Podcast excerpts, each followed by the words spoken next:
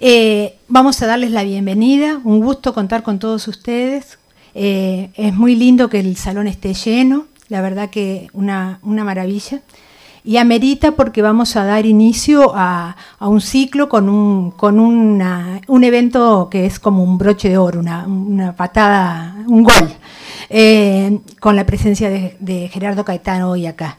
Este ciclo va a ser en el marco de los 50 eh, años eh, de la dictadura cívico-militar y la huelga general de 1973, que entendemos que, es como un mojón eh, de la resistencia de los uruguayos, de la clase obrera organizada, de las organizaciones civiles y políticas, de la FEU, y que marcó un mojón de defensa de la democracia muy importante que sigue siendo importante hasta hoy. Eh, y, en ese marco nuestra idea es hacer varias presentaciones conjuntamente a EBU con vecinas y vecinos por la memoria. Este, esta primera instancia es con la presentación de un libro eh, que coordinan eh, Magdalena Broquetas y Gerardo Caetano. Voy a leer el título para no errar.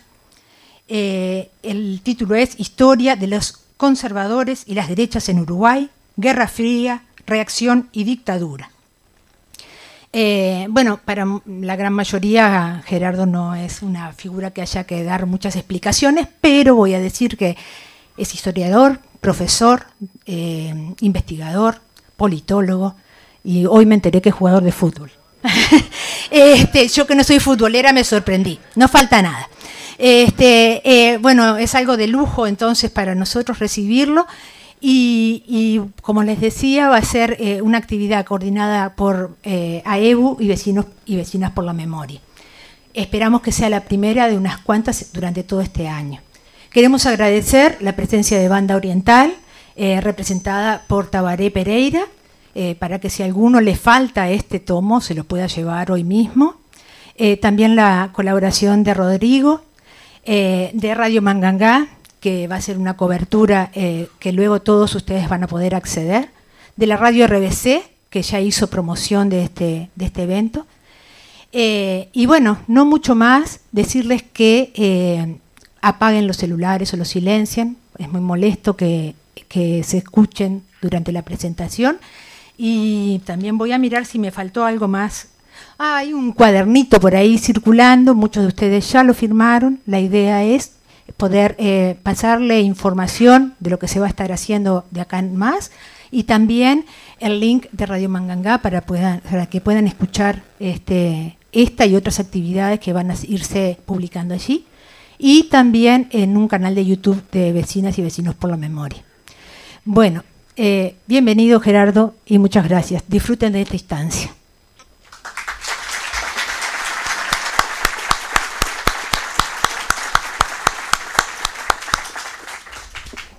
Bueno, antes que nada, eh,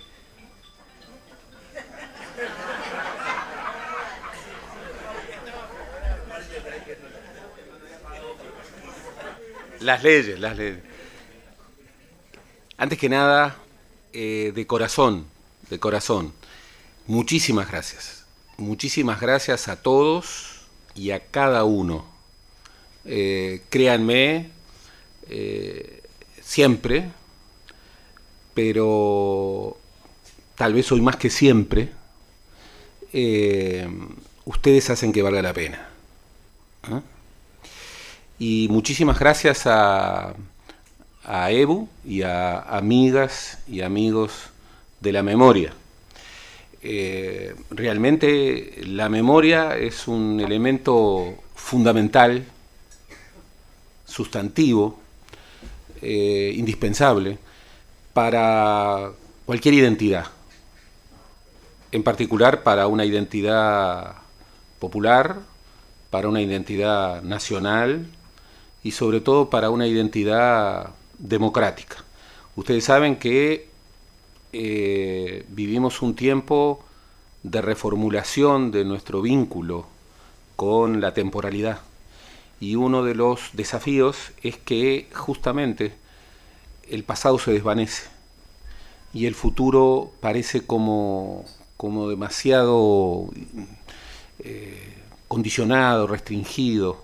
Entonces esa abdicación de pasado, en términos de construcción de una memoria que continuamos y que tenemos que resignificar para generar sentido, y sobre todo la abdicación del futuro, en términos de construcción de sociedades mejores, más libres, más justas, hace que la democracia no sea posible. Eh, uno de los problemas de la democracia es esa falta de pasado, de memoria y de futuro, de utopía, en el mejor sentido de la palabra utopía. Utopía eh, no es un lugar en donde las sociedades se reconcilian para siempre. No, la utopía por definición es un no lugar, es un horizonte cuyo, cuya función es ayudarnos a caminar siempre.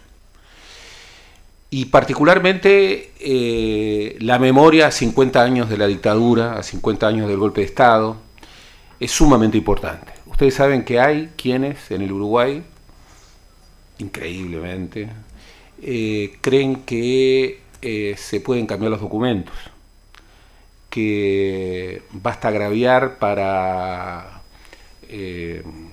digamos, darse eh, perfil de rediscutidores de, la historia. Eh, hay quienes eh, han intentado intentan e intentarán desplegar lo que ellos llaman una guerra cultural. Han descubierto muy tardíamente a Gramsci y además lo descubrieron de manera muy pedestre. No lo han leído bien, a veces no lo han leído, como generalmente ocurre y han descubierto finalmente que una de las dimensiones centrales de la política es la cultura. Chocolate por la noticia. Y que el pasado eh, es objeto de discusión siempre. Chocolate por la noticia. Los auditorios creen que los historiadores manejamos la verdad sobre el pasado. Y eso no es así. No es así. Nadie maneja nadie debe manejar un discurso de la verdad sobre el pasado. El pasado es materia prima, simiente de muchos oficios. El de historiador es uno de ellos.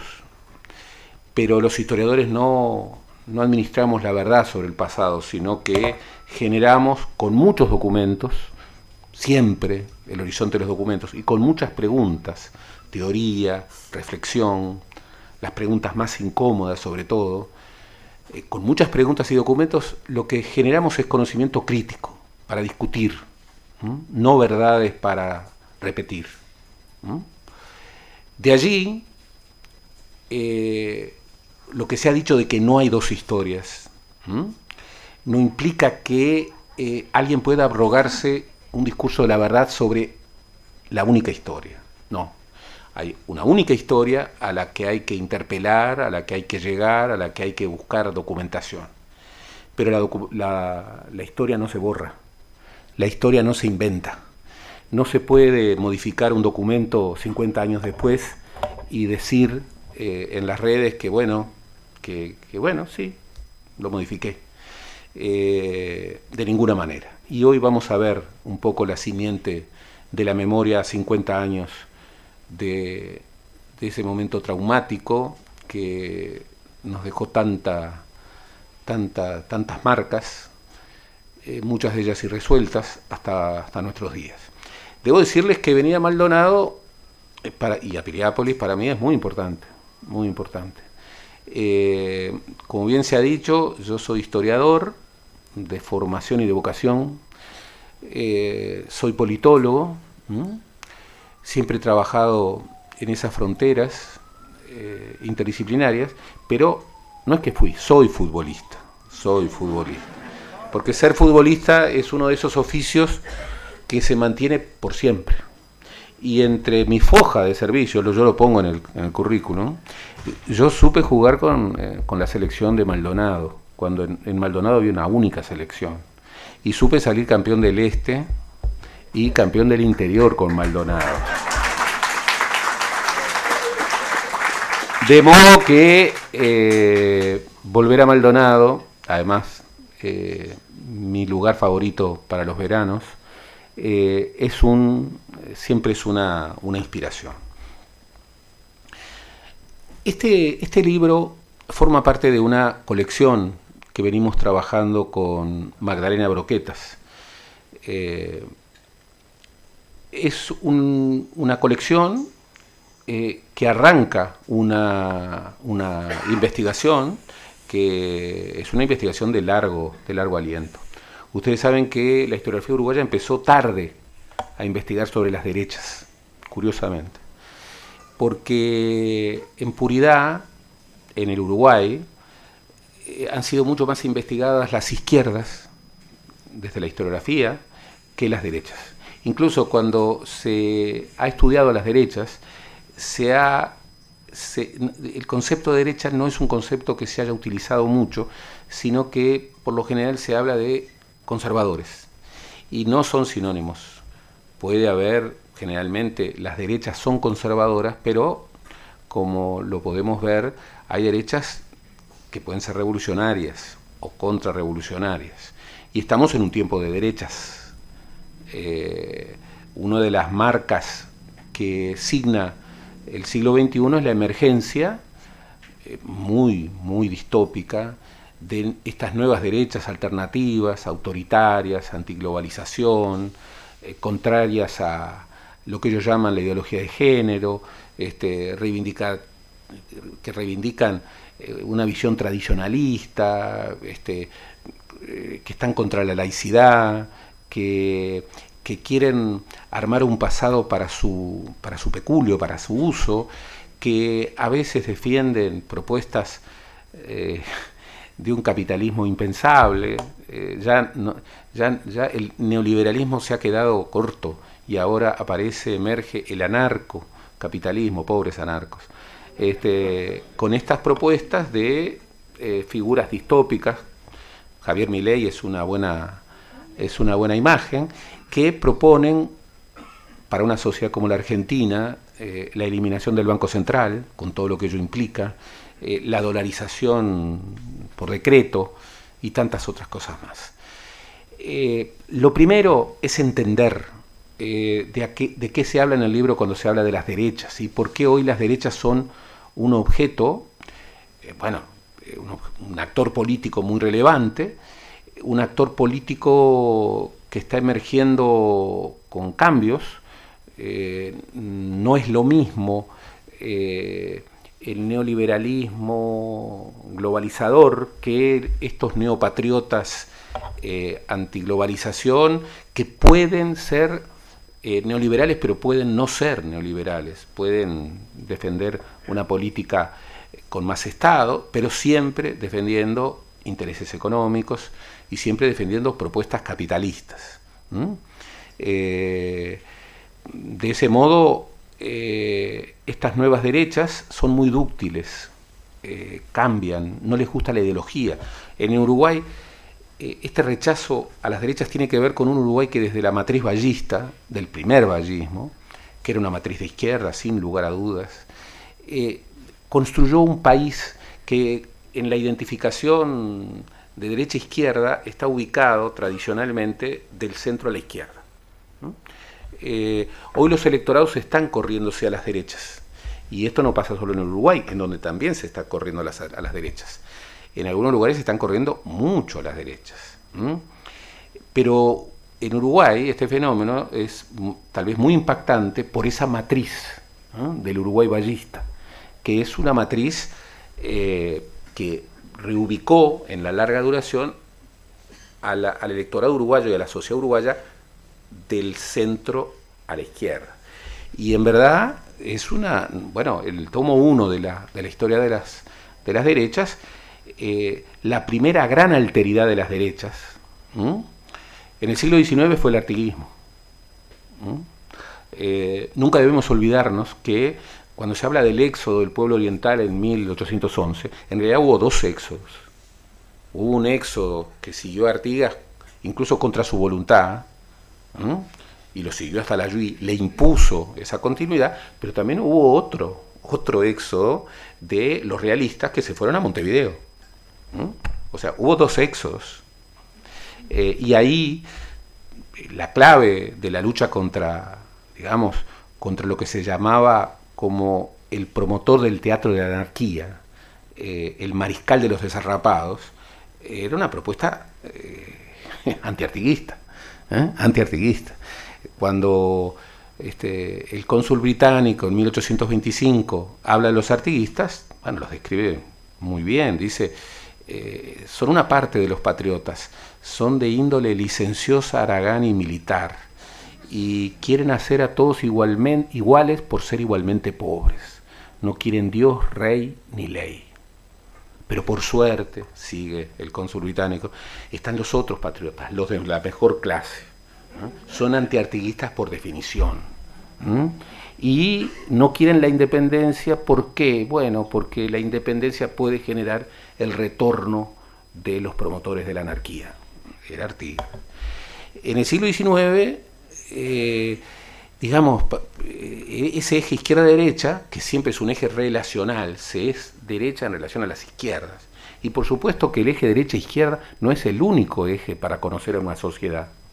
Incluso no es el único eje para entender por qué hace 50 años hubo un golpe de Estado en el Uruguay. Hay marcos internacionales, hay antinomias que no pasan por izquierda y derecha, sino que pasan por democracia y autoritarismo. Y esto es muy importante siempre recordarlo. Eh, el ser de derecha no implica, del mismo modo que el ser de izquierda no implica eh, una adhesión democrática. del mismo modo que la corrupción no es de derecha ni de izquierda, ¿eh? forma parte de la naturaleza humana y la diferencia es que la corrupción en los regímenes de derecha no causa demasiado escosor. En cambio, cuando la corrupción la hace gente de izquierda, obviamente, como corresponde, causa una revolución y un, y un desencanto enorme, enorme, porque las izquierdas tienen esa visión emancipadora esa misión de lo nuevo, y no hay nada más viejo y menos emancipador que robar los bienes públicos. Y ojo, eh, desde un chocolatín hasta un vaso o hasta los, los ladrones de cuello blanco, que por cierto, no son los que eh, forman parte de esa locura de 15.000 presos en el Uruguay el 90% jóvenes y pobres. Eh, toda una visión sobre la desigualdad. Pero después, cuando en el siglo XIX y hacia el 900 se discute eh, la gran revolución, que era la revolución francesa, igualdad, libertad y fraternidad, el gran tema que se discutía eh, y lo que más temían los conservadores era la fraternidad que ellos, que se traducía en el 900 como la solidaridad, la solidaridad. Y esto es un elemento muy importante, porque cuando el primer vallismo emergió y desde una lectura radical de la Revolución Francesa afirmó esta idea de república y esta idea de solidaridad, solidarismo, bueno, hubo un turbión de derechas que construyeron su alteridad en el primer vallismo. Y no es el tema de hoy, porque hoy es el segundo tomo, pero verdaderamente eh, creo que nunca hubo un presidente más denostado por las derechas que José Valle Ordóñez. Era el forjador del inquietismo, que era, el peor que, era peor que el socialismo, era el, forja, era, el promotor del Uruguay como un gran cuartel forrado de socialismo, era el socialismo de mandarines, era un zar, pero con, con, el agregado horrible que era comunista, este, y muchas otras cosas más. Muchos de esos liberal conservadores que estuvieron contra el vallismo y que no necesariamente eran antidemocráticos, por el contrario, la forja de la república en el Uruguay, por suerte, surgió de pactos y, esa democracia republicano-liberal se construyó sobre la base de pactos. La, segunda constitución de la república emerge de un pacto. Bien, los liberales conservadores, sin embargo, tenían una disponibilidad autoritaria. Tenían una disponibilidad autoritaria. ¿Cuál era esa disponibilidad autoritaria? Su terror a la soberanía popular. ¿Qué pasaba si la soberanía popular a través de la vía electoral desbordaba los marcos admitidos del sistema? Es decir, desbordaba peligrosamente la defensa de los intereses eh, predominantes. Y bueno, lo vimos. El golpe de Estado de Terra del 33 es un golpe de Estado en donde gente que venía, por ejemplo, del Partido Nacional Doctoral del siglo XIX, como Luis Alberto de Herrera, desde una reivindicación del capitalismo anglosajón, bueno, finalmente, en los 20 y en los 30, deriva hacia el fascismo. Y no hay que enojarse, hay que leer.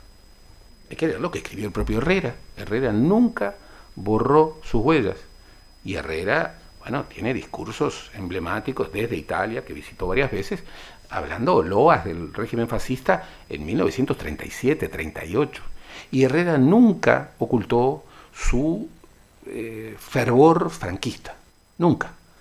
Y, además fue, fue este, con su esposa y su hija, eh, bueno, fue camisa azul en estos días que, se ha sacado a José Antonio Primo de Rivera del mal llamado eh, este, eh, el Valle de los Caídos, que por suerte, en aplicación de una ley de la memoria democrática, ya no se llama el Valle de los Caídos, y se ha sacado a Franco y se ha sacado a José Antonio, y, no impera esa, esa suerte de, de venganza hasta en la muerte. Bueno, este Franco fue eh, Herrera nunca se nunca se nunca borró que fue franquista. Es más eh, su hijo tampoco. El primer libro de Luis Alberto de la Calle Herrera Trafodero es un libro que tiene un capítulo dedicado exclusivamente a lo que para él fue hasta ese entonces era la década de los 20 era un joven este, fue tal vez la obra más importante de su vida, que fue lo que dice en el libro, que fue un, una entrevista directa con, con Franco. Bien, eh, Pedro Manini Ríos, que era un joven ballista, brillante, eh, elegido por Valle para ser su sucesor, eh, era un hombre, digamos que estuvo muy cerca de Valle, incluso fue ministro sin tener 30 años prácticamente, tenía sí, tenía 30, 31 años, este, fue ministro del Interior.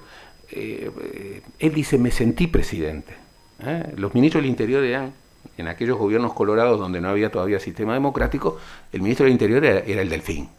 Y bien, y luego en 1913, año terrible para, para don Pepe, donde se muere su hija, Ana Amalia, este, hay una crisis económico-financiera tremenda en Uruguay. Este, Pedro Manini Ríos se queda con la mayoría del Senado, se queda con la mayoría legislativa.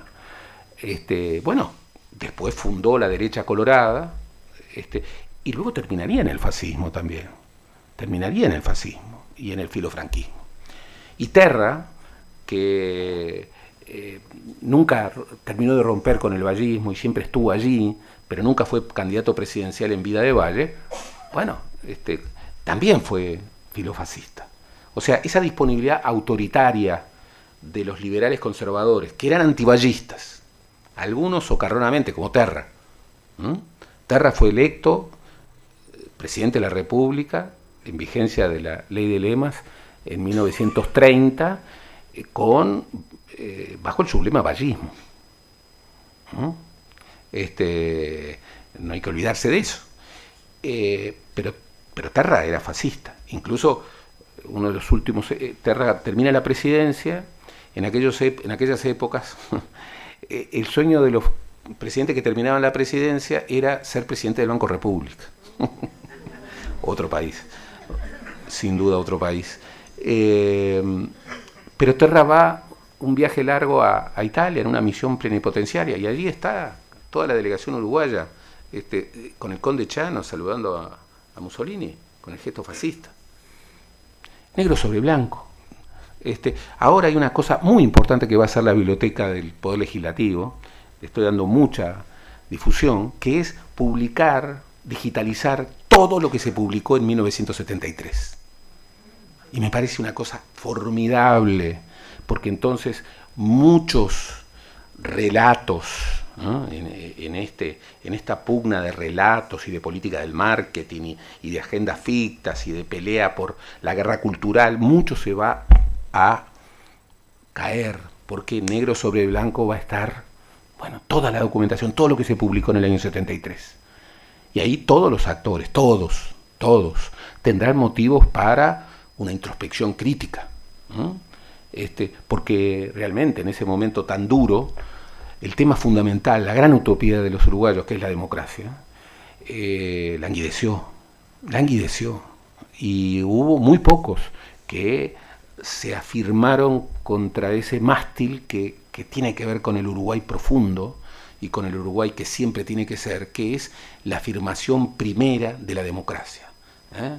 Este, podemos tener mil causas y podemos bregar con todos nuestros afanes por una causa, pero siempre desde una plataforma democrática y siempre advirtiendo que no hay ninguna causa ni razón que pueda justificar violentar las reglas de la Constitución.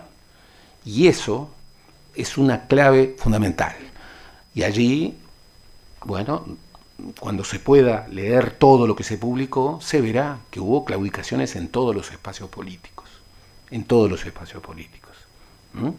Y se verá con mucha precisión, bueno, los documentos que nosotros trabajamos para interpelar, tratando de producir conocimiento crítico, esa instancia tan decisiva. Derecha e izquierda, entonces, son, es una clave relacional. No tiene que ver con una esencia en donde uno dice, bueno, la derecha es la que defiende la libertad y la izquierda es la que defiende la igualdad. No. No. Eh, hoy, por ejemplo, ¿quién me, ¿quién me dice que defiende la libertad si quiere eh, volver a construir una sociedad de la cristiandad?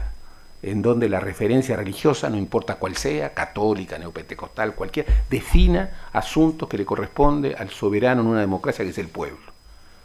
¿Eh? ¿Quién puede decir que defiende la libertad cuando niega la diversidad sexual?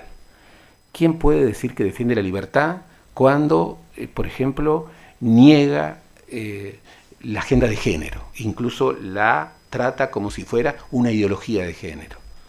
No. Eh, esa es una visión muy restrictiva.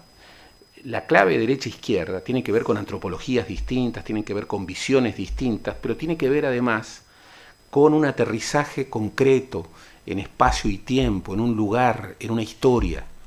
Hoy, por ejemplo, estas nuevas derechas generan la tentación de llamarlas fascistas. Sin embargo, la mayoría de los, aunque es un tema polémico, la mayoría de los investigadores en el mundo que están trabajando sobre estas nuevas derechas, Trump, Bolsonaro, Giorgi Meloni, eh, Le Pen, Orbán y todos ellos hablan de que son otra cosa. Tienen similitudes muy fuertes con el fascismo, pero un gran historiador italiano habla de, en su traverso, habla de son postfascistas, en el sentido de que tienen problemas, son dúctiles, pueden modificarse y además son distintas a lo que era el fascismo hace muchos años. Pueden tener vínculos, pueden ser muy parecidos, pero son diferentes. Esa clave relacional eh, entre derechas e izquierdas, cuando termina la Segunda Guerra Mundial, bueno, se reconfiguró de manera muy clave. Y esto habla el libro. El libro marca una secuencia, este segundo tomo, marca una secuencia ¿eh? en la historia de las derechas, que es el impacto de una reconfiguración del campo de las derechas a partir de la posguerra, a partir de la Guerra Fría, se reconfiguraba el mundo. Aquellos que habían sido filofascistas borraron las huellas. Dicen, dicen, eh, aparece un testimonio, dicen que eh, Pedro Manini Ríos, que era una figura brillante, brillante, este, eh, tenía en su estudio, que era un estudio muy importante, eh, un retrato de Mussolini, que en plena guerra lo cambió por Roosevelt. Eh, y, tiene, y tenía que ver, porque, porque el panamericanismo era una visión muy colorada más allá de las fronteras ballistas y riveristas, eran panamericanas. Entonces cuando confrontó la lógica panamericana con esa, de, esa lógica de adhesión al filofascismo, bueno, eh, muchos variaron, muchos variaron. Herrera no varió, Herrera no varió. Eh, Herrera eh, fue acusado durante toda la guerra de nazi fascista. y en verdad, si bien en el herrerismo había nazis y había fascistas, muchas veces se le endilgaba la calificación de nazi fascista porque en realidad defendía una postura neutralista. Y esa postura neutralista fue muy importante, muy importante, porque hay toda una controversia sobre eh, cuánto, cuánto peso tuvo eso, pero en 1940 y en 1944 en el Uruguay Estados Unidos quería instalar bases militares. Y, eh, digamos, eh, la bancada herrerista este, fue muy importante para evitar eso.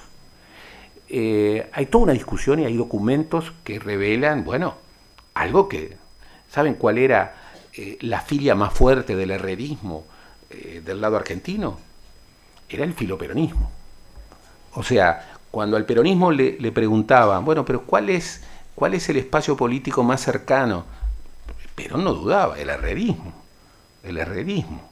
Por eso cuando se trata de hacer política comparada rápida entre la política uruguaya y la política argentina, generalmente termina horrible, horrible. El Uruguay era un país en Argentina siempre, siempre me dicen, no hay país más gorila en el sentido de antiperonista que el Uruguay. ¿eh? Que el Uruguay. Incluso el presidente más filo-argentino que haya tenido el Uruguay y que tendrá, yo no creo que haya alguien que sea más filo-argentino, fue José Mujica. José Mujica decía, uruguayos y argentinos no somos hermanos, somos gemelos, nacimos de una misma placenta. ¿eh?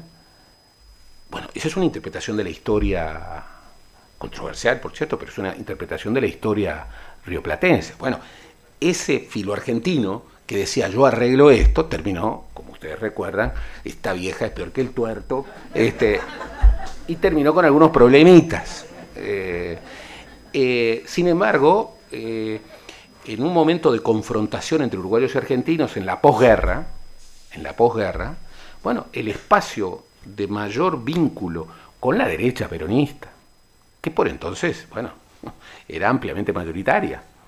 Este, entre otras cosas porque ahí estaba Perón.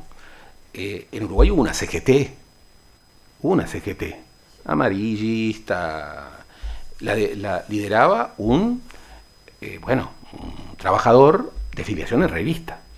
Y fue ilegalizada en plena guerra mundial, eh, y eso está contado por Fernando Adrover, con esta idea de qué pasa en esa década de posguerra, en donde en medio de la reconfiguración, en donde el mundo pasa a ser este, Estados Unidos como el líder de Occidente y el líder del capitalismo, frente a la Unión Soviética como el líder de una nueva utopía este, que venía de atrás, pero que ahora tenía una corporización en el llamado socialismo real, bueno, en ese contexto, en donde hay una década larga de confrontación muy fuerte entre Argentina y Uruguay, entre Perón y Luis Valle, eh, bueno, eh, ¿quién recibía financiamiento de la derecha peronista? Eh, ¿A quién apoyaban los militantes? Por entonces era negocio venir al Uruguay desde la Argentina. no habían estos éxodos que ahora hay este, hacia la Argentina. y venían a, militar en la política uruguaya con los bombos. ¿En qué actos militaban? En los actos herreristas. Herreristas. Este, en ese contexto es muy interesante ver cómo hay una reconfiguración de las políticas. Los hijos de Valle Gordóñez en la 14, eh, desde una lógica, digamos, profundamente anticomunista, hacen un giro que lleva al diario El Día, que había sido el diario de Don Pepe, que era un diario, digamos, de, avanzada, a convertirse en la caverna. ¿eh?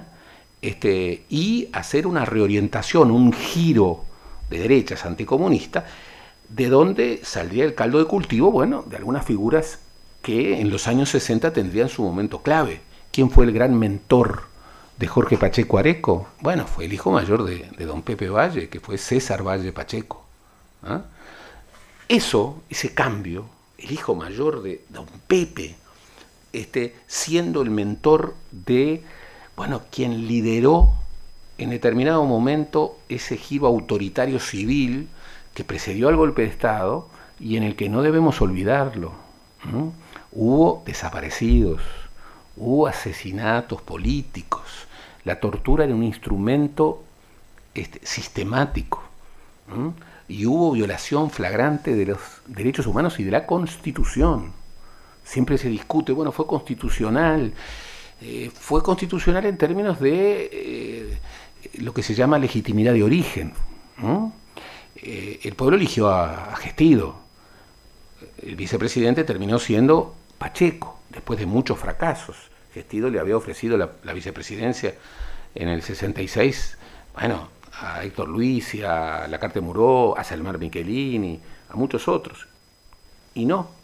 Y bueno, asumió Jorge Pacheco Areco. Pero entonces, ¿cuál es el origen de Jorge Pacheco Areco? Bueno, esa deriva, esa reorientación en la Guerra Fría de la vieja lista 14 hacia visiones anticomunistas y muy, muy derechistas, muy antisindicales. Mientras tanto, la 15, la 15 en donde estaba Luis Valle, el favorito de don Pepe, se convertía en el comunismo chapaquince, ¿no? que decían los herreristas, eso es el comunismo, eso es la herencia del jacobinismo uruguayo, que era el primer vallismo. ¿eh?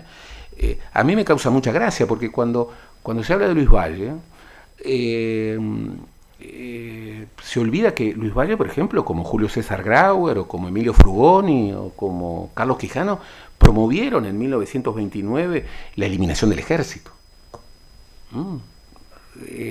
Y eran propuestas que estaban en un imaginario transformador, en donde había, Carlos Quijano estaba en el Partido Nacional, la agrupación nacionalista demócrata social, Luis Valle era el sobrino de, don Pepe, este, Frugoni era el líder, el primer este, diputado socialista de la historia uruguaya. Bueno, en la reconfiguración de la Guerra Fría, todo eso cambia. Y hay una reorientación de la 14, hay una reconfiguración de la visión internacional, hay una consolidación de un nuevo actor muy importante, no por lo que influiría en el gobierno, sino por lo que generaría como espacio, que fue la Liga Federal de Acción Ruralista, el ruralismo. ¿eh? eh, chicotazo. En realidad, el verdadero fundador de la Liga Federal de Acción Ruralista fue Domingo Bordaberry. Domingo Bordaberry, no sé si les, si les suena el apellido. Domingo Bordaberry era el padre de Juan María Bordaberry. Y miren que yo en esto soy muy radical. Yo eh, a los hijos y a los nietos y a los bisnietos no lo juzgo ni para bien ni para mal por lo que hicieron sus abuelos, sus bisabuelos. No. Eh, son libres. ¿eh? Domingo Bordaberry era un hombre que venía del riverismo y funda en la lógica, en plena Guerra Fría, en la lógica, una lógica fuertemente anticomunista, funda un nuevo gremialismo rural, botudos contra galerudos, y funda la Liga Federal de Acción Ruralista en el año 51. Coopta a un joven, y miren lo que es la política, Benito Nardone, chicotazo. Benito Nardone era hijo de un inmigrante italiano, trabajador eh, en el puerto. Eh, fue ballista, escribió en el diario El Día, escribió en uno de los semanarios más eh, ideológicamente avanzados del vallismo que se llamaba El Primer Vallismo. y en determinado momento hizo un clic.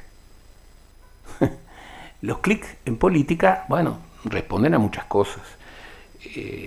la mayor parte no son conversiones ideológicas, tienen que ver con otras cosas. Ese líder ¿eh? hijo de un inmigrante, se convirtió en un gaucho impostado, chicotazo, eh, era un montevideano puro, ballista puro, que en determinado momento impostó el habla popular en el medio rural y se hizo, bueno, el enemigo número uno del vallismo.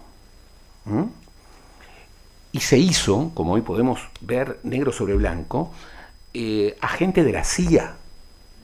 Y esto Ah, esto está inventado. Bueno, documentación, documentación. Ahora tenemos la declasificación de los archivos diplomáticos norteamericanos y tenemos la publicación. Lean a Philip Agee, que era un agente de la CIA, este, reconvertido que este, reveló los agentes de la CIA en América Latina. Bueno, quemó un pueblo. Entre ellos, quemó a Chicotazo. Y Chicotazo, en los años 50, en esa reconfiguración, donde había un nuevo impulso reformista, era el comunismo chapaquince, y había una fortaleza desconocida en el movimiento sindical. Es ese movimiento sindical nuevo que nacía de una industrialización por sustitución de importaciones, en donde, bueno, el sindicalismo tenía un peso muy fuerte, muy fuerte, más fuerte que lo que nunca había tenido el sindicalismo uruguayo. Entonces, ese miedo antisindical y ese miedo a un retorno del vallismo, sumado a esa lógica anticomunista, que como siempre ocurrió, ¿qué era el comunismo? Y bueno, era toda la izquierda. ¿eh?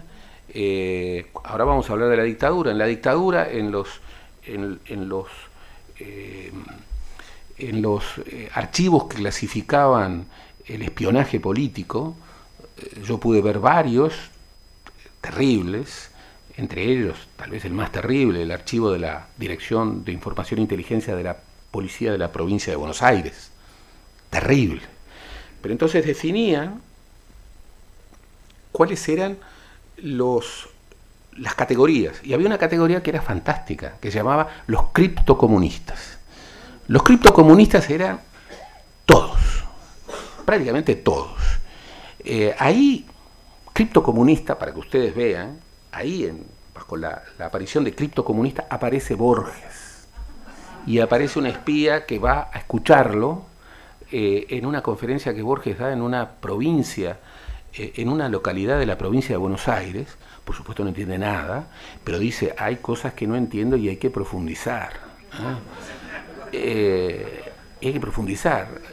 Semejante a los criptocomunistas, que por ejemplo en la dictadura uruguaya, y eso lo vi en los archivos de la Dirección de Información e Inteligencia de la Policía de Montevideo, este, iban los criptocomunistas que se asociaban a los curas progresistas.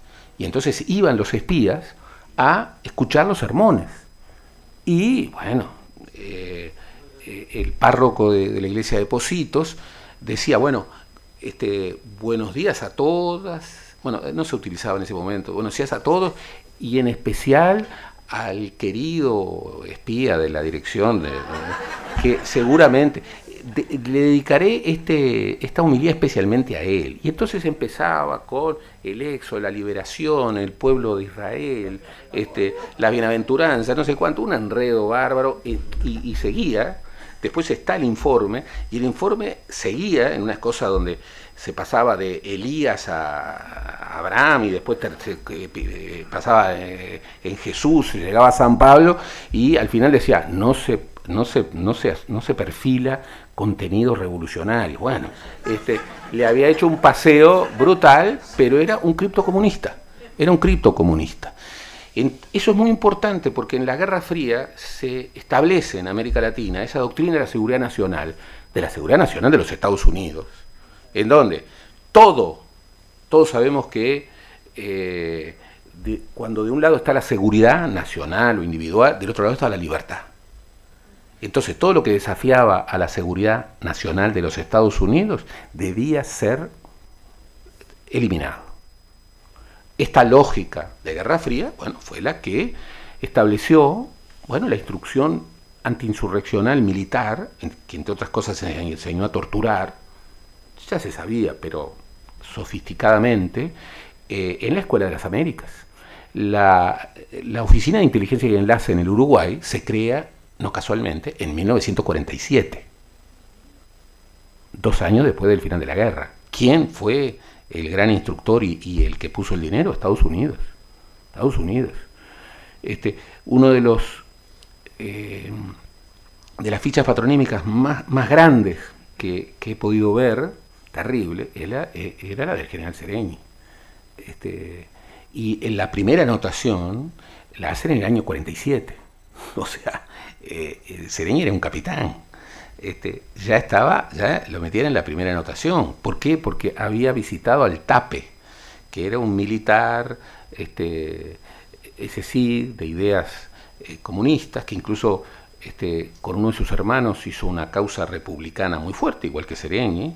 Este, y eh, uno de ellos fue a pelear en las ligas internacionales a favor de la República.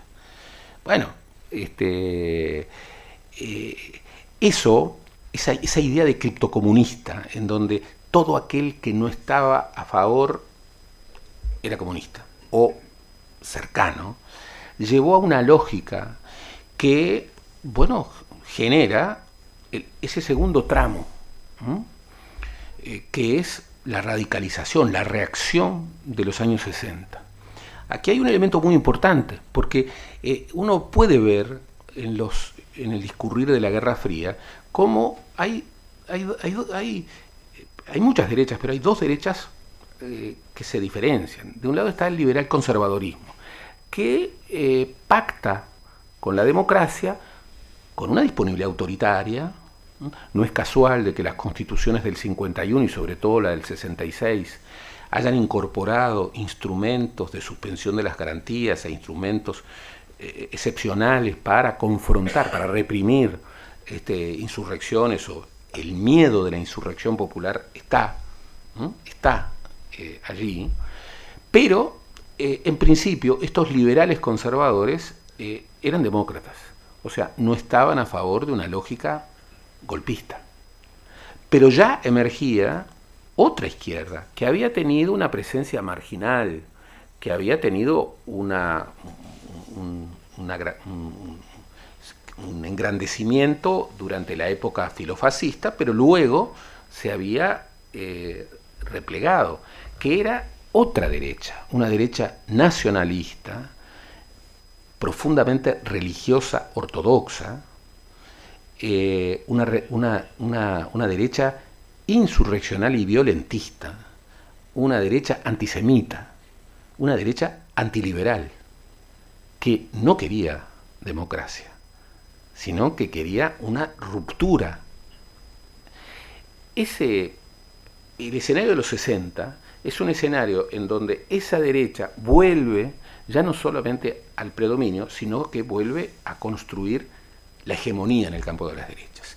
Y ver ese trasiego desde ese momento del impacto de la Guerra Fría, con la reconfiguración del campo de las derechas, con esta deriva derechista y anticomunista de la 14, con el comunismo Chapa 15, que es visto como el nuevo enemigo, con este anticomunismo cerril, eh, que anatematiza todo lo que es de izquierda, todo lo que es movimiento sindical. ¿eh? este, esta emergencia de un nuevo gremialismo rural eh, que convoca incluso a intelectuales, no hay que olvidarse. Eh, Chicotazo, en esa apelación de sus cabildos abiertos, ¿eh? y en esa apelación del centro Artigas, y en esa referencia artiguista, bueno, convocó a, Reyes Abadí, a José Claudio Williman, a Carlos Real de Azúa, al Tucho Metol, que estuvieron y que luego se fueron, pero que estuvieron estuvieron, eran todos antiballistas. Y lo que veían era alguien que convocaba multitudes. Eh, en el año 58, un octogenario Herrera, eh, que le había hecho la vida imposible en el colegiado integral a Luis Valle, eh, discutiéndole una a una, ustedes imagínense también, un poder ejecutivo que eran nueve, los nueve integrantes de seis por la mayoría, tres por la por la minoría mayor, además de los ministros. Imagínense lo que eran eso. Imagínense este, a Luis Valle liderando la mayoría y a un octogenario Herrera que tenía, había nacido la vida política prácticamente desde que había nacido, tenía 80 años de vida política y que, eh, como siempre, eh, cuando no quería escuchar alguna cosa se hacía el sordo. No le escucho bien, no le escucho bien y de pronto entraba y le pegaba y le pegaba. Fue la el famoso colegiado en donde Luis Valle en determinado momento le dijo, cállese. Y Herrera se levanta y escuchaba y decía, ni me callo ni me voy. Y lo volvió. Bueno, en ese contexto, Herrera convoca al ruralismo, le abre las tranqueras del lema al ruralismo. Bueno, eso genera un hecho que es brutal. Ustedes imaginen lo que era en un país en donde durante más de 100 años había ganado el Partido Colorado. Eh, Wilson Ferreira decía que el único partido en el Uruguay era el Partido Nacional, porque, eh, eh, bueno, el Frente Amplio era una coalición de partidos y de movimientos, pero el Partido Colorado era el nombre que los uruguayos le habían dado al gobierno. Imagínense lo que pensaría hoy. con esta participación tan rutilante del Partido Colorado definiendo los asuntos de gobierno. Eh, y además argumentando que esto es por, digamos, la dimensión de partido de gobierno que siempre ha tenido el Partido Colorado. Eh, eh, en ese contexto, Herrera logra un triunfo espectacular. El Partido Nacional logró un triunfo espectacular. Se reunificaba por primera vez después de 1933 todo el Partido Nacional, el nacionalismo independiente a través de la VD, la Unión Blanca Democrática, volvía al Partido Nacional, y el herrerismo en articulación con el ruralismo este, configuraba una fuerza. El Partido Nacional ganó en 18 departamentos. En ese momento, eh, eso era como el cataclismo más, más grande. El único departamento en el que perdió fue en Artigas. Ganó en Montevideo, ganó en Canelones, ganó en todo el país menos en Artigas. Pero rápidamente Herrera advirtió que, bueno, que Benito Nardone venía con agenda propia y que no estaba para, para intercambiar ideas con el caudillo nacionalista. El, intercambio de ideas, este, un día lo definió notablemente Eduardo Víctor Aedo. He ido a intercambiar ideas a la quinta eh, de Herrera. ¿Y cómo le fue? Y muy bien, yo llevé mis ideas y me traje las de él. Este, bueno, eh, Nardone no estaba para eso. Y entonces, los últimos días de vida de, eh, Luis, Alberto Herrera moriría en abril de 1959, no fue al primero de marzo a la asunción, imagínense, del Partido Nacional eh, al gobierno, este, y murió diciendo, he dejado entrar a una comadreja colorada al lema del Partido Nacional. Él le había abierto las tranqueras. En ese contexto, bueno, en los años 60 se produce una radicalización de todos los actores, pero se produce una profunda reacción en el campo de las derechas. Y eso está narrado en el libro. Y es muy impresionante ver esa reacción. Esa reacción marca que esa derecha nacionalista, autoritaria, antisemita, antiliberal, comienza a predominar. Y ojo, contra algunas lecturas que dicen, bueno, todo empezó con la Revolución Cubana, no, no, no. Eh, Golpismo militar en el frente militar había desde el 900 y antes. Hubo golpismo militar contra don Pepe Valle en su segunda presidencia, el famoso complot Dubra de 1914.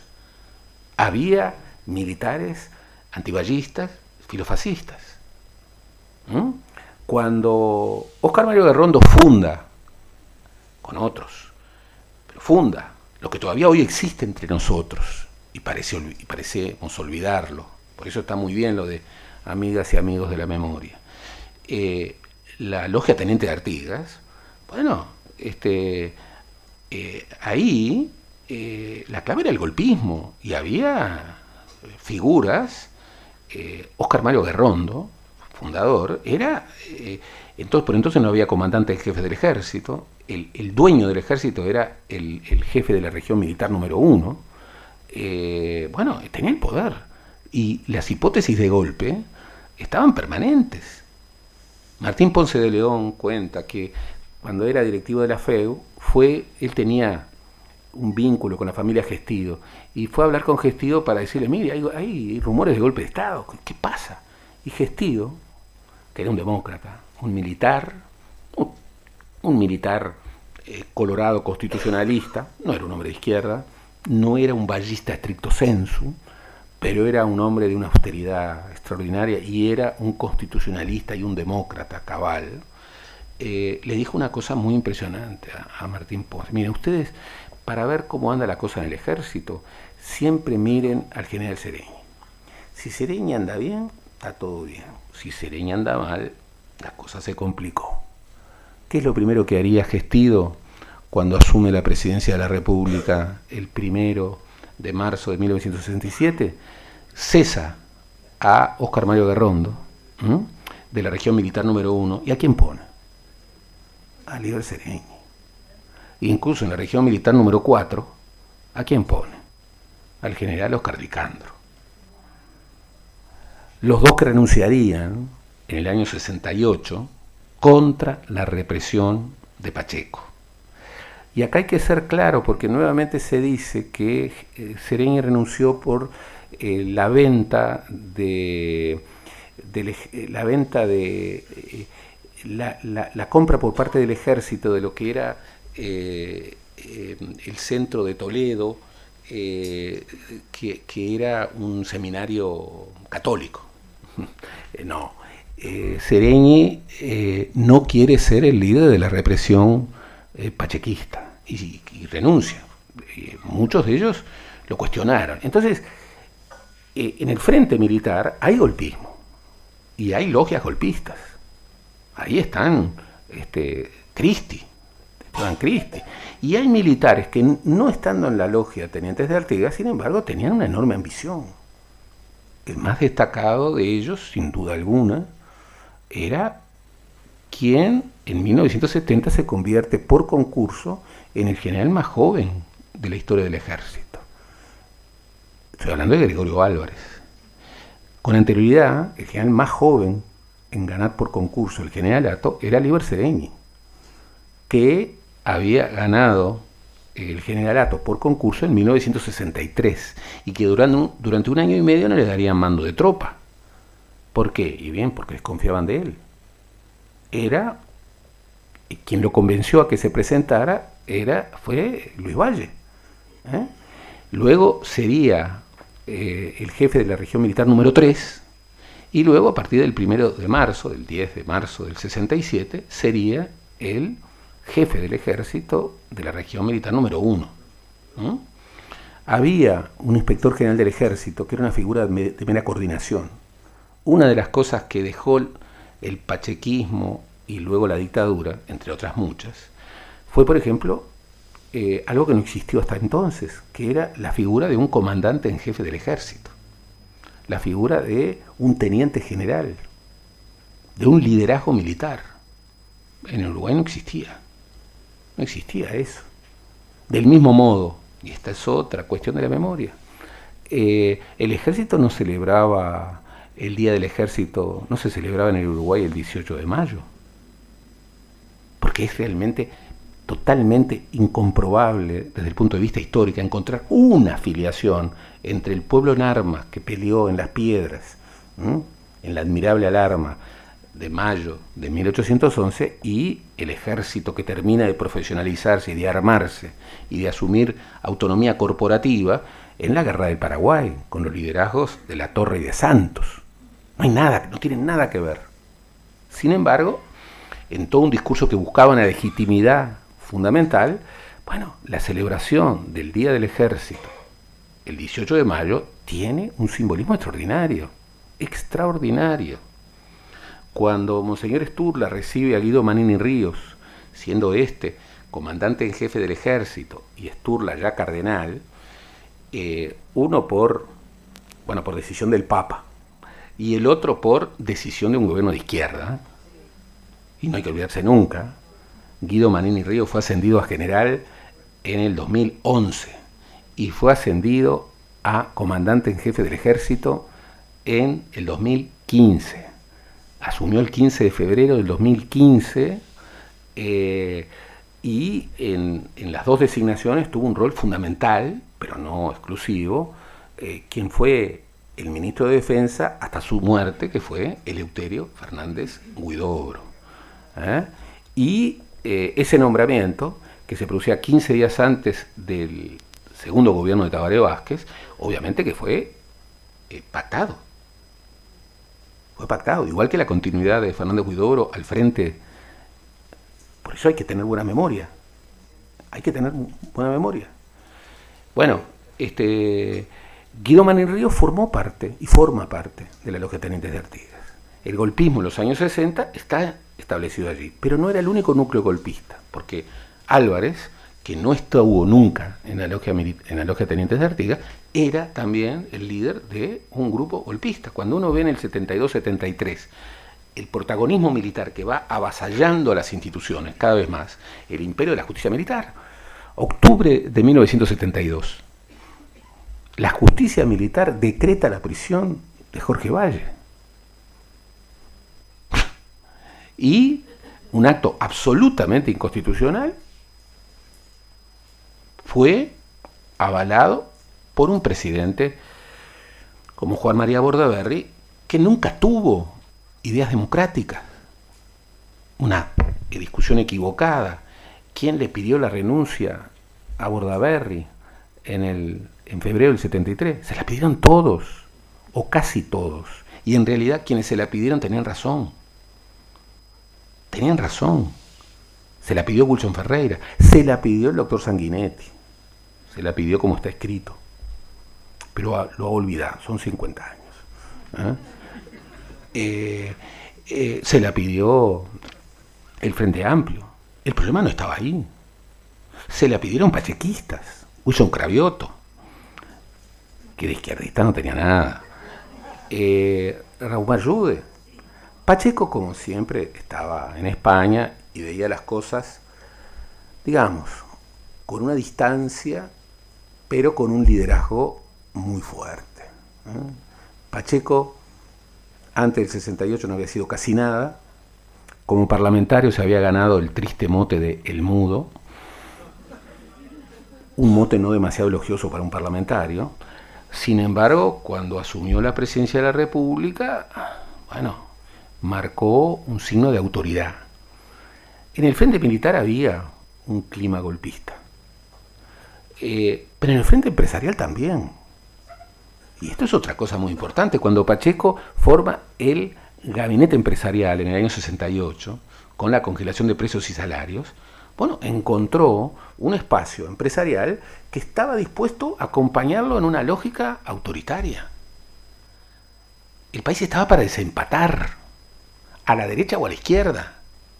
Y ese país que estaba en una confrontación civil interna, porque eso también pasaba en las izquierdas, y había en las izquierdas minoría, pero la había una izquierda armada, digo minoría porque nadie puede interpretar la emergencia del Frente Amplio como la continuidad de la izquierda armada. Nadie que lea la, documentación, nadie que lea eh, todos los documentos fundacionales, sobre todo nadie que vea esa construcción política que se configura como una alternativa política a qué? A la violencia política y sobre todo a la guerrilla armada. Bueno, este, eso también se expresó en las urnas. Eh, en las elecciones 71, de los 300.000 votos que tuvo el Frente Amplio, Patria Grande, que era el lema que expresaba de alguna manera las simpatías eh, del MLN, eh, tuvieron 70.000 votos. Menos de los que tuvo el Partido Demócrata Cristiano, que era abiertamente anti-Tupamaro, y bastantes menos del Partido Comunista, que obtuvo 100.000 votos, un tercio de los votos del Frente Amplio, que claramente estaba en otra en otra estrategia eh, política. Eh, en ese contexto había empresarios que estaban para, bueno, terminar con el país ballista. El viejo, la vieja utopía em, de los empresarios más, más duros del Uruguay siempre ha sido y es terminar con el Uruguay ballista, terminar con los consejos de salarios, terminar con la negociación, terminar con eso de qué, significa esto de, las ocho horas en el, campo. Terminar con el cuestionamiento a la autoridad empresarial, a la autoridad del patrón. Bueno, ese núcleo, que no son todos los empresarios, pero que es un núcleo duro empresarial, siempre ha tenido como norte destruir para siempre al país ballista y por supuesto la izquierda. En ese contexto, hay disponibilidad en, el núcleo empresarial para acompañar un ajuste de cuentas, un gran ajuste. El país estaba viviendo situaciones muy, muy dramáticas. También había cambios económicos que el país no había resuelto. En el año 68 hubo más de 125% de inflación anual. Eh, había una especulación financiera, siempre tres, cuatro pasos atrás de nuestros queridos hermanos argentinos, siempre, siempre. Este, pero había una desestructuración económica, el tema era cómo dar la respuesta, si dársela en democracia o si desempatar a derecha o izquierda violentando la Constitución.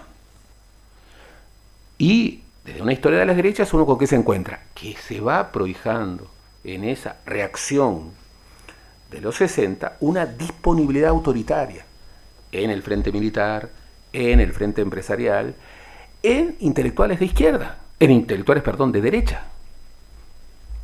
Eh, en el libro se trabaja, por ejemplo, eh, sobre la dictadura y los medios de comunicación. Y como no puede ser de otro modo, hay un capítulo especial para el diario El País. Y hay un capítulo especial para el semanario Búsqueda. Y hay un capítulo especial para lo que hizo la dictadura en términos de construcción de una política de comunicación. Y ahí es muy claro, y esto cuesta asumirlo, pero es así, que en el semanario Búsqueda había liberales que decían, yo soy liberal, como liberal defiendo la libertad en todos los ámbitos, pero sí para construir la libertad económica, que nunca se ha podido construir este país. Hay que respaldar eh, bueno, la eliminación, por lo menos temporal, de la libertad política, y bueno, hagámoslo. Hagámoslo. O sea, hay un grupo intelectual que también está aceptando la idea del golpismo. Hay eh, bueno, medios de comunicación profundamente adheridos a esa visión. Hay en el frente religioso toda un debate, en el frente católico, en el frente protestante. Ahí hay la emergencia de una derecha que no tiene la mayoría, que no claramente no es la hegemonía ni del espacio católico. Eh, eh, en el espacio católico en los años 60 se produjo algo muy, muy raro, muy impresionante que es que la feligresía de Montevideo logra sacar al arzobispo de Montevideo, lo mandaron a Maldonado, Monseñor Antonio Corso, y bueno, estos montevideanos siempre tienen eso, ¿eh? y trajeron al obispo de Tacuarembó, que era Monseñor Partelli. Y Partelli era un progresista, era un criptocomunista como aparece en eh, los informes de inteligencia, eh, con su famosa eh, pastoral de Adviento del año 67. y hay una reacción de derecha. El movimiento Tradición, Familia y Propiedad, de origen este, brasileño, es muy impresionante cómo Bolsonaro, en el discurso que da después de la victoria electoral en segunda vuelta, por mínima, de Lula, bueno, él hace un discurso en donde no reconoce eh, la derrota, pero donde reivindica las ideas, además nos manda a decir, lo que siempre han sido las ideas de nosotros, de las derechas. Y habla de tradición, familia, propiedad, nación y libertad desde esa visión bolsonarista de la libertad. Eh, bueno, toda esa reacción eh, epiloga en un golpe de Estado. Que el golpe de Estado puede ser entendido desde otras claves, por supuesto, por supuesto. Que hubo una sociedad que en el año 73 eh, no terminó de ver que como decía Carlos Quijano, desde marcha, en soledad, muy solo en marcha. La discusión es democracia o autoritarismo. No hay otra contradicción más importante. Si perdemos la democracia, perdemos todo. Bueno, eh, este, eh, en la izquierda, muy mayoritariamente, no se pensaba eso. En el Frente Amplio, eh, Sereñi no creía en los peruanistas, porque conocía a quienes aparecían como peruanistas. Eh, Trabal decía que el general peruanista era Álvarez. Eh, tampoco creyó en los comunicados 4 y 7, que, por otra parte, por supuesto, de manera totalmente equivocada, aplaudió la CNT y totalmente equivocada respaldó la mayoría del Frente Amplio. Pero, ojo, lean acción, lean los, los medios de los otros grupos políticos. Fueron muy pocos los que criticaron los comunicados 4 y 7. Respaldaban los comunicados 4 y 7. Que eran documentos, si los volvemos a leer, documentos genéricos, absurdos, este, que, que de alguna manera eran sobreinterpretados. ¿Para qué? Y bueno, como suele ocurrir en un clima de expectativas para desempatar para un lado o para el otro, desde visiones completamente diferentes. Eh, eh, aplaudían los comunicados 4 y 7. Gente que ya había virado a enfoques neoliberales muy duros, por ejemplo, Jorge Valle, Jorge Valle, que tenía muchas razones para recelar eh, del ejército, otras cosas lo habían puesto preso y lo creían el gran corrupto, con error absoluto. Después estarían todo, todo el aparato para probar que había sido el infidente. no lo pudieron probar porque no fue el infidente. No fue el infidente. ¿eh? La imagen de la corrupción política, eh, de la política uruguaya, bueno, resulta que este, no lo pudieron probar. No lo pudieron probar. Este, y, lo odiaban. Lo odiaban profundamente.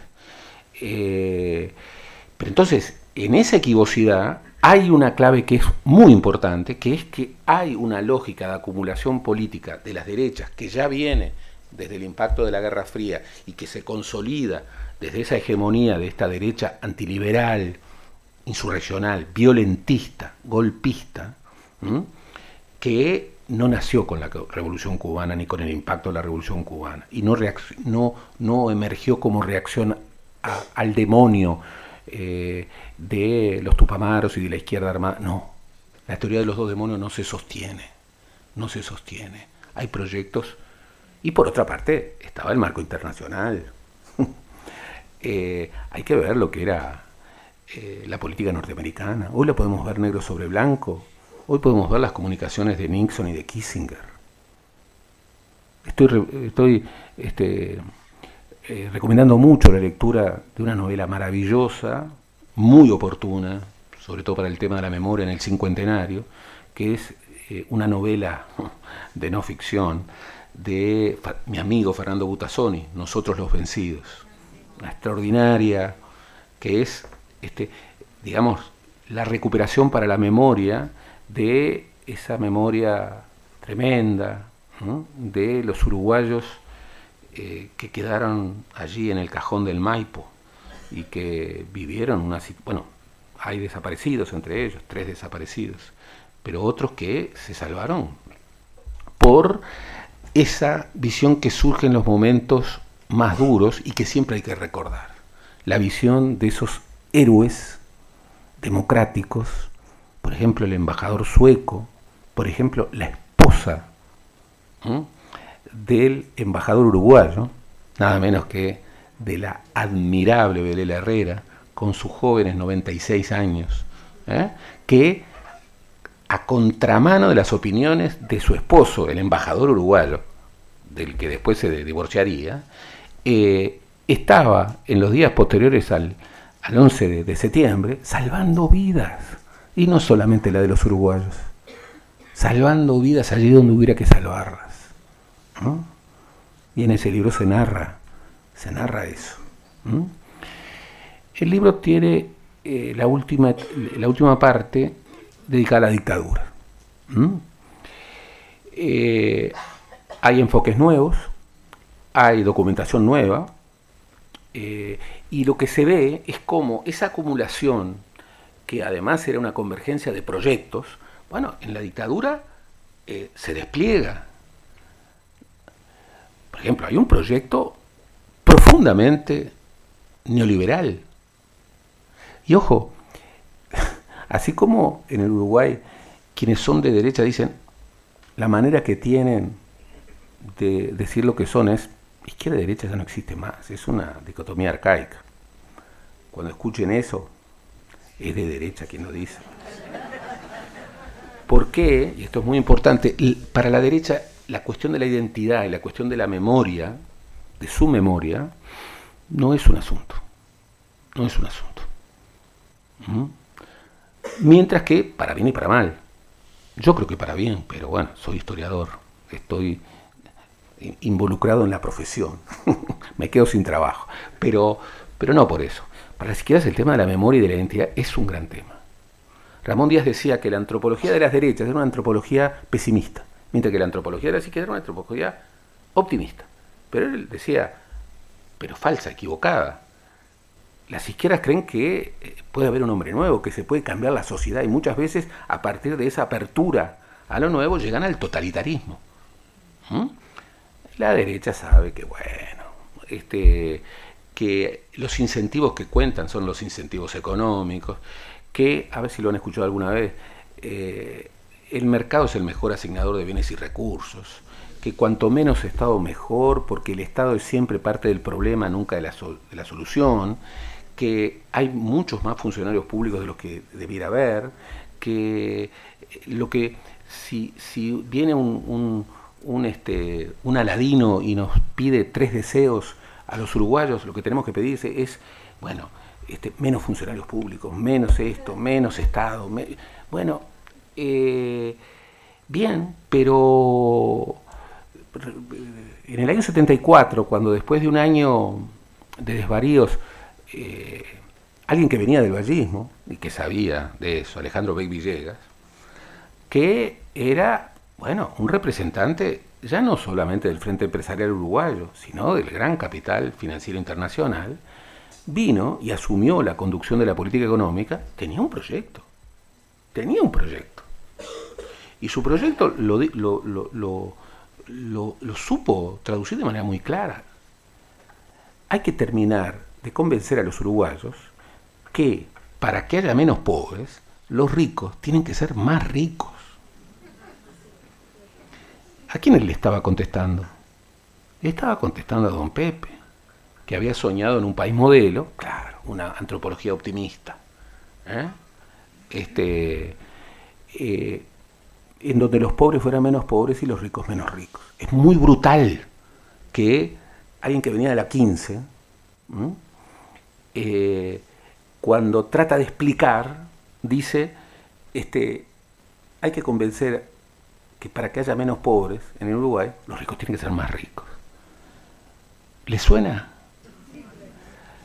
Se puede expresar de maneras distintas, eh, pero bueno, estamos en el 74.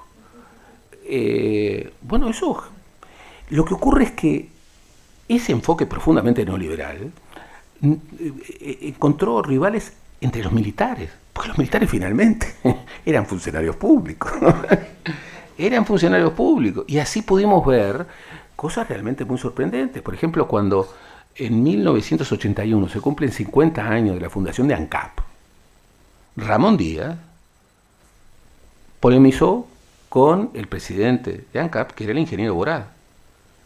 Y Ramón Díaz defiende ya no la desmonopolización de los combustibles, la privatización de ANCAP. Aprovechando ahí, no hay, no hay sindicatos, vamos arriba. Y Borad, no, Borad reivindica la necesidad de que el Uruguay tenga una empresa de combustibles. Reivindica ANCAP y la historia de ANCAP.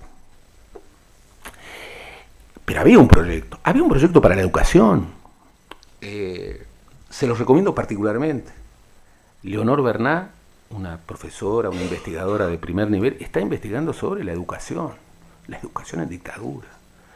Es impresionante los instrumentos de espionaje, los instrumentos de autoritarismo, los instrumentos para eh, presionar a los alumnos, a los docentes. Es impresionante la designación de espías en las cantinas de los liceos, este, el, seguimiento de los docentes, eh, la acción de los eh, abogados, eh, este, bueno, algunos se ha reciclado en democracia. por ejemplo, el senador Domenech fue abogado sumariante durante la dictadura. Claro, después fue 30 años escribano de gobierno. Fue designado en el periodo de, de la calle Herrera, una revista, él era una revista, su padre también, pero luego permaneció 15 años en la escribanía de gobierno bajo los gobiernos del Frente Amplio. Y luego fue fundador, primer presidente de Cabildo Abierto. Bueno, este señor, que se precia de haber sido sumariante en tiempo de la dictadura porque defendía la laicidad, ese chicle de la laicidad para este, eh, eh, suprimir profesores. Eh, bueno, hoy le sirve, y lo acaba de decir, para decir que las muchachas de abril no merecen un homenaje porque ellas no eran muchachas, eran guerrilleras. Y murieron en un en una balacera en donde este, tenían dos pistolas y fueron ametralladas. Lo que pasa es que los uruguayos finalmente nos hemos acostumbrado a, y saben una cosa, el instrumento clave para generar cierta rebeldía, y yo no estoy hablando de partidos, yo no, yo no soy eh, historiador de, de tribu, le hablo a todos los uruguayos. Esa actitud de un juez sumariante que hizo las tropelías más insólitas, llevando adelante este, instrumentos represivos en donde justamente lo que menos tiene que haber es represión. Y fue la política que dominó de manera... Eh, el concepto que emerge de, inmediato es totalitaria, pero el concepto totalitarismo es un concepto que muy complejo y entonces los historiadores eh, tratan de evitarlo, pero la verdad, y sobre todo, ¿qué les voy a decir a ustedes, los fernandinos? Porque eh, yo jugué al fútbol en dictadura acá, y yo sabía quién era el, el intendente Curuchet, el intendente interventor, y sabía quién era Burgueño y sabía quién era Benito Stern. La verdad que yo era un futbolista medio raro también, porque sabía demasiadas cosas. Eh, pero ahí también estaba Galán, que era wilsonista. Pero también ahí supe cómo, bueno, había listas negras.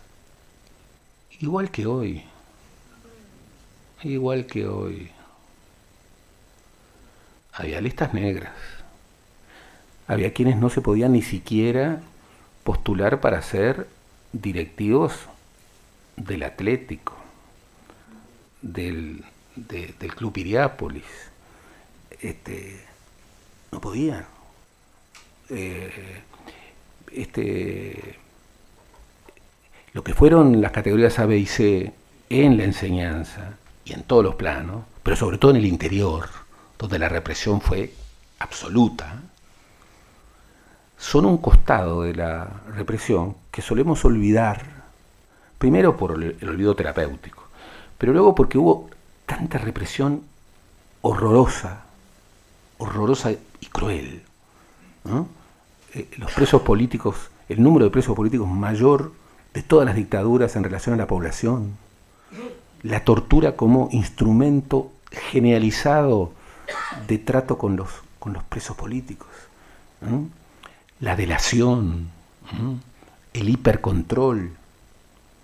Bueno, todo eso en la enseñanza tuvo un espacio Bueno, el tiempo de la revancha, el tiempo de la revancha eh, en los distintos frentes, en los partidos. ¿Qué pasó en los partidos? ¿Saben una cosa? Eh, de los 19 intendentes el 27 de junio, solo uno renunció. Otros 18 continuaron. Y hay que recordar al que renunció. Renunció Mario Amaral, el intendente rochano del movimiento de Rocha. Y hay que rendir culto a la memoria, porque los otros 18, entre ellos Raquetti, que sería 13 años intendente, porque ya venía de antes, este, y algunos pachequistas, pero también quincistas y también intendentes wilsonistas. Increíble, cuando su líder estaba siendo atacado como uno de los máximos enemigos de la dictadura, cuando el diario El País ¿eh? sacaba en su página editorial eh, eh, caricaturas de un oso que lo abrazaba Wilson Ferreira y que atrás decía URSS. decenas, centenares de editoriales contra, no solo contra la izquierda, contra los espacios democráticos de los partidos, todos. Cuando vemos las juntas de vecinos, mire, las juntas de vecinos eh, se construyeron rápidamente en la dictadura. Aquí hay un artículo, hay uno de los capítulos que se dedica a eso. El Consejo de Estado costó más, entre otras cosas porque, y siempre trato de homenajearlo, un hombre de derecha, un hombre que tenía ideas conservadoras, pero que era un demócrata cabal, que había sido ministro de Pacheco, pero que se aferró al mástil de la democracia, estoy hablando de Jorge Zapelli, bueno, eh, a Bordaber y a, los, y a los generales les dijo que no, que no iba a continuar y que no iba a subir la presidencia del, de ese pseudo parlamento que era el Consejo de Estado. Y por supuesto que fue amenazado. claro. Después eh, emergen siempre, bueno, esas figuras que dicen, bueno, si mi nombre es solución, ¿y quién asumió la primera presidencia del Consejo de Estado que recién pudo integrarse por primera vez en diciembre del 73? Bueno, un joven, este, un joven prominente que se llamaba Recaredo Echegoyen, octogenario, que moriría rápidamente. Después lo sustituyeron por otro joven, otra joven promesa, que era Alberto de Micheli, que tenía más de 90 años, que había sido ministro del Interior de Terra, le llamaban el chichón, porque salía después de los golpes. Y bueno, tuvo un, un, principio de rebeldía que no le gustó a los generales, que fue no firmar los actos constitucionales que proscribían a quienes habían sido eh, candidatos políticos en las décadas anteriores. Entonces asumió otra promesa maravillosa, ¿eh? todos de pensamiento profundamente conservador. Pero este, eh, este, bueno, pasó a la historia, porque este había sido quien había firmado el recurso del Partido Nacional contra el supuesto fraude eh, en las elecciones 71. Y estoy hablando de esa luminaria promisoria de Aparicio Méndez. ¿eh? Eh, bueno, pero ver eso, como hubo muchos civiles, por eso la dictadura, no olvidemos, no fue una dictadura militar, fue una dictadura civil y militar. Hay que cuidar el, concepto cívico, porque lo de cívico, mm, civil, Incluso, generalmente, ¿quiénes hablan de civiles? No es una categoría que, digamos que, los ciudadanos lisos y llanos utilicen. Es una categoría que generalmente utilizan los militares. El civil y el militar. La reivindicación de la autoridad, del autoritarismo. Esa idea de terminar con eh, los jóvenes en rebeldía. Y la marca fortísima de eso que siempre debemos recordar no es un desborde represivo, es un proyecto ideológico, que es el terrorismo de Estado. El terrorismo de Estado, por eso, es clave tener memoria. El terrorismo de Estado no es un desborde represivo. Es un proyecto ideológico que lo que busca es la paralización de una sociedad, es congelarla, es hacer que los jóvenes no piensen en discutir a los mayores, es afirmar la autoridad, es que el patrón predomina siempre, es que las autoridades no se discuten, las órdenes están para ser cumplidas. Y ese proyecto es un, ese proyecto del terrorismo de Estado, advirtámoslo, no deja indemne a las sociedades sobre las que se radicó. Y en América Latina lo sabemos muy bien, pero es un fenómeno de mundo. Por eso, la lucha por la memoria es una lucha profundamente democrática que no termina nunca. No hay punto final en la lucha por la memoria. Si lo sabrán los españoles. En España, esa transición ejemplar, como también se le llama transición ejemplar a la transición uruguaya, eh, quedó signada con un concepto contrario a la memoria, que se llama echar al olvido. Ahí había habido una guerra civil, pero también había habido un genocidio, y la palabra genocidio hay que cuidarla mucho, pero hubo un genocidio contra los republicanos. ¿ah? Hubo un genocidio, porque se marcó esa idea que Lemkin ¿eh? Eh, utiliza para categorizar por primera vez el concepto de genocidio en 1948. ¿ah? Eh, y esa, ese pacto de no memoria fue un pacto que en la transición española, bueno, Franco murió en su cama, eh, se debió esperar mucho para sacar a Franco del Valle de los Caídos, mucho más para sacar a eh, José Antonio, primo de Rivera. Ahora están moviendo las iglesias. Hay uno de los militares más terribles del franquismo, muerto en los años 50, que lo enterraron nada menos que en la iglesia de la Macarena, en Sevilla. Ubican a la Macarena, en este país que gracias a Dios es el país más laico del mundo. Eh, eh, yo a veces cuando empleo estas referencias, es como que la, Macarena es la virgen preferida de la Semana Santa eh, sevillana conceptos marcianos para el Uruguay, pero que en España pesan y mucho. La Macarena es como, es como, no sé, muchísimo más que nuestra Virgen de los 33. es una potencia. Además, bueno, ustedes saben lo que es este, en una iglesia este, enterrar a, a un terrorista de Estado, general franquista, y a su esposa y mantenerlo durante décadas. Y todo esto, la recuperación de la memoria, y con esto quiero terminar porque quiero dejar abierta al intercambio, que es lo más importante, eh, se equivocan quienes creen que reivindicar la memoria es por venganza. Se equivocan absolutamente quienes eh, lo sostienen. Se equivocan quienes dicen que finalmente imperará el olvido. Se equivocan. Eh, ¿Saben quiénes están moviendo las fosas en España?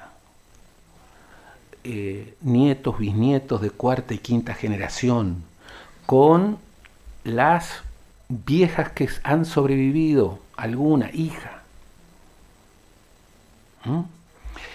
Eh, esta semana estuve en un tribunal en la Facultad de Ciencias Sociales que se titulaba Tercera Generación y le hacía una investigación maravillosa que era cómo las nietas, porque es una investigación focalizada en eh, el género, cómo las nietas recuperaron la memoria de sus familias reprimidas. En este caso es, eh, además lo, dice, algo muy importante, eh, para investigar con rigor académico no hay que borrar lo que uno es, todo lo contrario, hay que ostentarlo, hay que ponerlo arriba de la mesa, hay que ponerlo y decir, yo soy esto, yo soy esto. Yo no soy un historiador militante, pero yo soy de izquierdas, nunca lo he negado y no borro ninguna huella ninguna huella. ¿ah?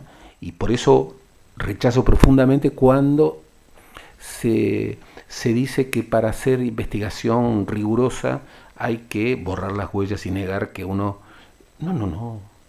Este, hay que ostentarlo y decir, yo soy esto, pero lo digo y puedo ser, puedo tener, como dice Bourdieu, la vigilancia epistemológica para eh, tener una pulsión de verdad y no administrar la verdad sobre el pasado, sino provocar la memoria de todos y promover el conocimiento crítico desde documentos y desde preguntas, todas las preguntas.